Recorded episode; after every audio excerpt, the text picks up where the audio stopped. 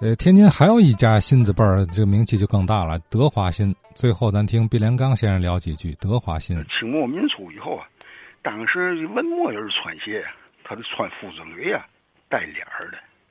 咱举个例子说明吧。有一回啊，华世奎的后人呢，去看望华世奎去。一进门，他穿的是他穿的是圆口鞋，当时很，呃，也时髦吧。华世奎一看他穿的圆口鞋，气不打一处来。他看看鞋，又看看他的后后人呢，他来那么一句：“嘿，都不要脸了。”他只是嘛？这鞋上没有脸儿，当时的那种那个观念吧，说穿鞋也得带脸儿。随着这个历史的发展，圆口鞋盛行了。穿纱鞋，当时有个嘛，有个风气是嘛呢？呃，有鹰鹰鹰嘴纱鞋，有的十拿帮，呃，两道脸纱鞋。这两道脸纱鞋，都是买立买立新穿的，单单的条条的呀，穿这种鞋。穿这鞋要是新鲜的，有的人呢是吧？呃，钉钉个前后闸，轮胎底的前后闸，筋膜嘛。这轮胎底前后闸呀，是旧废轮胎啊，里这一层一层片下来的。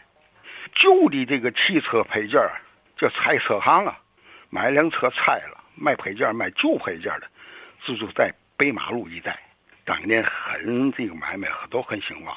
配个件不买新的，买旧的，上哪买去？那都拆车，是吧？想买嘛买嘛，便宜。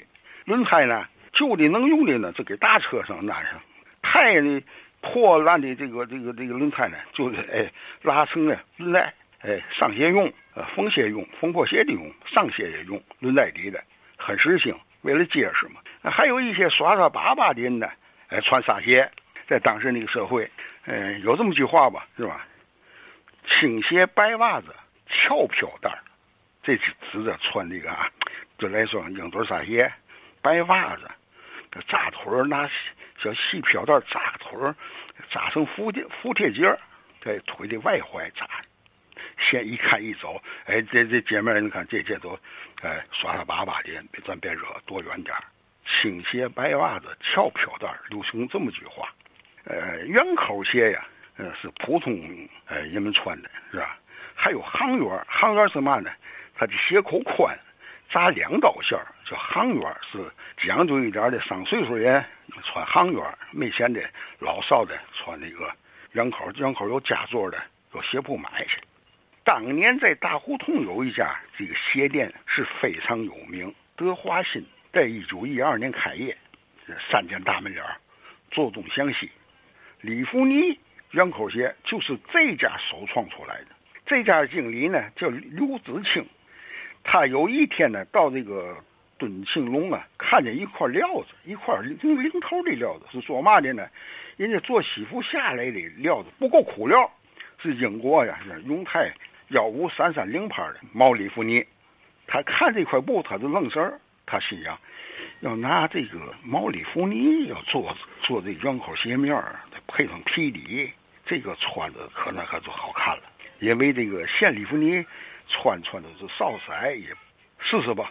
他就把这块头儿买下来了，买下来了，他做了几双，哎，皮底。他一拢成本呢，这双毛里弗尼圆口鞋是一块五，当年一袋面是一块多钱吧。他卖呢，卖两块四，他净赚九毛，九毛就是不到一袋面钱了。结果一卖卖红了，好嘛！这下子这德华新可赚了，可以说赚大钱了。他首创，因为他这个金料也好，他的皮底都是广帮的。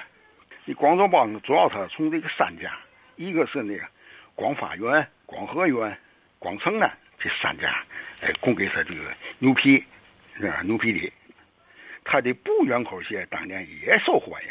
他的橱窗里摆着布圆口鞋的时候，用小铡刀把这个千层底儿连这整个鞋给砸开，砸开叫大伙看，千层底儿都是好十斤白布，那好麻麻的针灸也密，里头不掺铺子，不掺那个从破布打成的夹子，掺掺杂里头没有，都是实打实的十斤白好白布，这货真价实。你们小买卖家也仿效他做这个圆口鞋，那就不行了。上这八强买这个里弗尼真皮的，买买起嘛？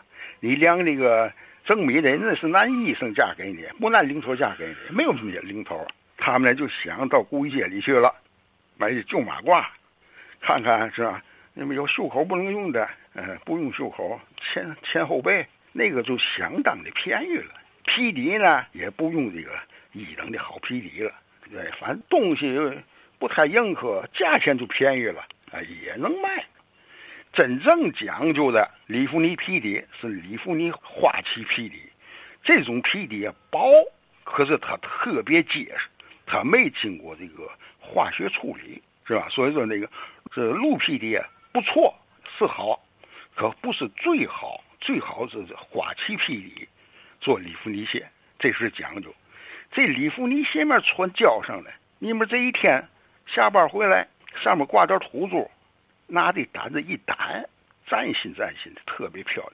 这单子，鞋铺单子和家里单鞋的，可不有没不是鸡毛掸子，这是布掸子。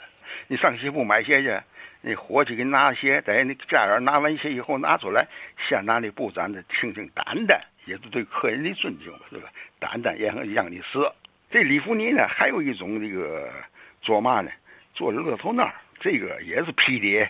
乐透那这个笔卷口现在可就贵了啊！这乐透那呢，因为它用料多，尤其前后一个两个节儿都是用那个真正的丝线，汗丝线大的这节儿，前面是大节，后边是个小节，特别漂亮。当年非常流行，那得是哎富裕族、穷族这买不了这双鞋，好两袋面钱，两袋多面钱买了吗？这个有钱人买鞋那就讲究了，到这个。德华新都让你满意，不怕花钱的时候，人家在那胶上给你画好样子。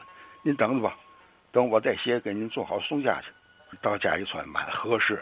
人家就把这个地址就留下了，我们学买卖都给记下来了。然后再下回来了，啊，你没管了，您这好鞋我知道知道了，您不要嘛要嘛吧，啊，我给您做完以后送家去。服务到这种程度呢，财源源滚滚而来。